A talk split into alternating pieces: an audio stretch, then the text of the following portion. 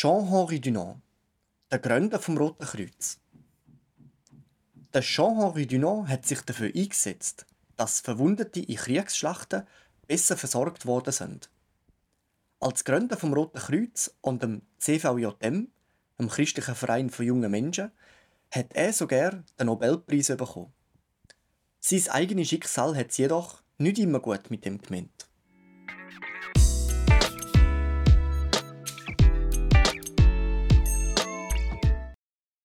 Genf, einem späteren Sitz vom Internationalen Komitee vom Roten Kreuz, wählte Jean-Henri Dunant am 8. Mai 1828 als Sohn von einem Kaufmann geboren.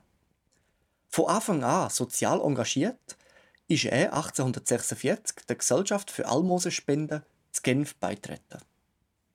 Ein Jahr später hat er auf dem elterlichen Landgut die sogenannte Donnerstag-Vereinigung gegründet. Junge Menschen treffen sich für Bibelstudien. Sie besuchen Hungernde und Kranke, helfen Alten und halten Vorlesungen im Gefängnis. Wegen schlechter Noten hat er 1852 das Gymnasium frühzeitig verloren und hat in Genf eine Banklehre angefangen. Noch im gleichen Jahr gründet er als 24-Jähriger den Christlichen Verein von jungen Männern. Heute ist da der Christliche Verein von jungen Menschen. 1853 wird er zum Interimsdirektor der Gesellschaft der Kolonien von Setif. Er reist in den folgenden Jahren zweimal auf Algerien und fängt an, in der Schweiz aktiv für Kolonisten zu werben. 1856 gründet er gemeinsam mit einem Kollegen eine Kolonialgesellschaft und kommt eine Landkonzession zu Algerien über. Er wird in den Bau von Müllen investieren. Zu dem Zweck gründet er eine Finanz- und Aktiengesellschaft. 1858 benötigt er lediglich noch Ländereien, wo das Getreide für die Müllen soll liefern. Doch die Geschäft geraten ins Stocken. Die kolonialen Behörden leisten Widerstand. Der Geschäftsmann Dunant hat die Idee, kurzerhand mit dem zuständigen Kaiser zu reden, um seine Geschäfte ins Laufen zu bringen.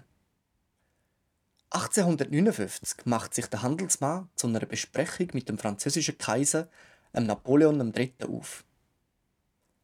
Der Kaiser schenkt dem Kaufmann kein Gehör, weil er kämpft gerade mit seinem Heer und den Italienern gegen die Österreicher. Die entscheidende Schlacht ist am Abend vom 28. Juni 1859 Zolferino, südlich vom Gardasee.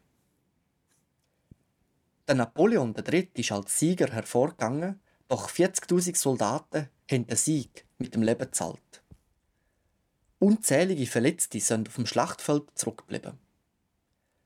Die Einwohner von der nächstgelegenen Stadt Castiglione versorgen die Verwundeten von beiden Fronten, so gut sie können.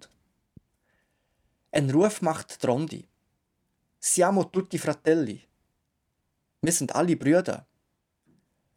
Der Dunant sieht das Elend, packt mit an und bleibt, um die Verwundeten zu versorgen. Ein Jahr später schreibt er sein Buch Erinnerung an Solferino. Darin berichtet er eindringlich von den Gräuel vom Krieg. Das Buch druckt er auf eigene Kosten und schickt es an einflussreiche Persönlichkeiten in ganz Europa. Sein Appell für eine bessere Versorgung und den neutralen Schutz von Verwundeten in bewaffneten Konflikten trifft auf eine breite Zustimmung. Sein Erlebnisbericht spiegelt Erfahrungen und Gedanken von vielen Militärs wider und rüttelt in zahlreichen europäischen Ländern Politiker, Militärs und Mediziner auf. 1863 stellte Dunant seine Idee bei der gemeinnützigen Gesellschaft von Genf vor. Die setzt ein fünfköpfiges Komitee ein, das prüfen soll, wie die Idee von Dunant könnte umgesetzt werden. Er wird Sekretär von dem Komitee wo erstmals am 17. Februar 1863 tagt. Das Treffen gilt als Gründungsdatum vom Internationalen Komitee vom Roten Kreuz. Der Dunant reist durch ganz Europa und wirbt in der Öffentlichkeit und bei zahlreichen Regenten für seine Idee mit Erfolg. Seine Vorstellungen stoßen auf Zustimmung. Im Oktober 1863 treffen sich erstmals Delegierte aus 16 Ländern und fassen bei einer Konferenz die grundlegenden Beschlüsse. Bereits im März 1864 wird die Rotkreuz-Armbinde im Deutsch-Dänischen Krieg zum ersten Mal verwendet.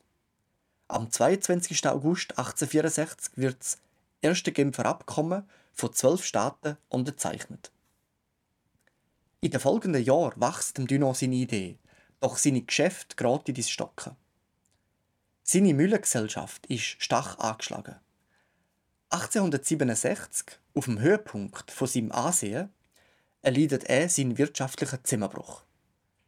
Er verliert sein gesamtes Vermögen, seine Familie und Freunde verlieren ihre Investitionen in die Aktiengesellschaft. Im noblen Genf ist der Dunant geächtet. Er verlässt noch im gleichen Jahr seine Heimatstadt und wird sie zu Lebzeiten nochmal mehr betreten. Für das IKRK ist er untragbar geworden. Als Sekretär vom Komitee muss er zurücktreten. Er siedelt auf Paris über. Dort lebt er in ärmlichen Verhältnissen und verdient seinen Lebensunterhalt als Journalist. Im August 1868 wird der Dunant durch ein Genfer Zivilgericht wegen Bankrott verurteilt. In den folgenden vier Jahren reist er weiterhin viel durch Europa und wirbt seine Idee von einer allgemeinen Fürsorgegesellschaft. Im September 1872 bricht er von Hunger während einem Vortrag zusammen. Er verarmt und übernachtet an der Brücke und in Bahnhöfen. 1876 nimmt ihn der Pfarrer Ernst Wagner in seinem Haus in Stuttgart auf. Er verschwindet von der Bildfläche der Öffentlichkeit und wird für tot gehalten. 1881 bis 1884 haltet er sich zum ersten Mal zu Heden in der Schweiz auf. Nachdem der Stuttgarter Pfarrer gestorben ist, muss der Dunant seine Unterkunft verlassen. Nach einem neunten Aufenthalt in Paris und in London lässt er sich im Appenzellendorf Heden nieder und lebt in ärmlichen Verhältnissen. Seine Familie setzt für ihn eine kleine Rente aus. Die langt gerade für ein Zimmer im dortigen Armenhospital. Lediglich ein Dorfschullehrer kümmert sich um ihn. 1895 wird jedoch die Weltpresse erneut auf den Dunant aufmerksam. Der Gründer vom Roten Kreuz lebt, heißt sie in den Zeitungen. Ein Briefwechsel mit der Bertha von Suttner fängt an und er wird durch den Papst Leo XIII geehrt. Weitere Ehrungen und Auszeichnungen häufen sich. Am 10. Dezember 1901 könnten Jean-Henri Dunant und Frédéric Passy den ersten Friedensnobelpreis über. Nichts von dem Geld verwendet der Dunant für sich. Er wohnt weiterhin in seinem Zimmer im Armenhospital. Am 30. Oktober 1910 stirbt er mit 82. Seine letzten Worte sind: Ich wünsche, das Grab zu werden wie ein Hund, ohne eine einzige von euren Zeremonien wo ich nicht anerkenne. Ich rechne auf eure Güte zuversichtlich, über meinen letzten irdischen Wunsch zu wachen. Ich zähle auf eure Freundschaft, dass es so passiere. Ich bin ein Jünger Christi wie im ersten Jahrhundert und sonst nichts. Am 2. November 1910 wird Jean-Henri Dunant auf dem Friedhof Silfeld in Zürich beerdigt.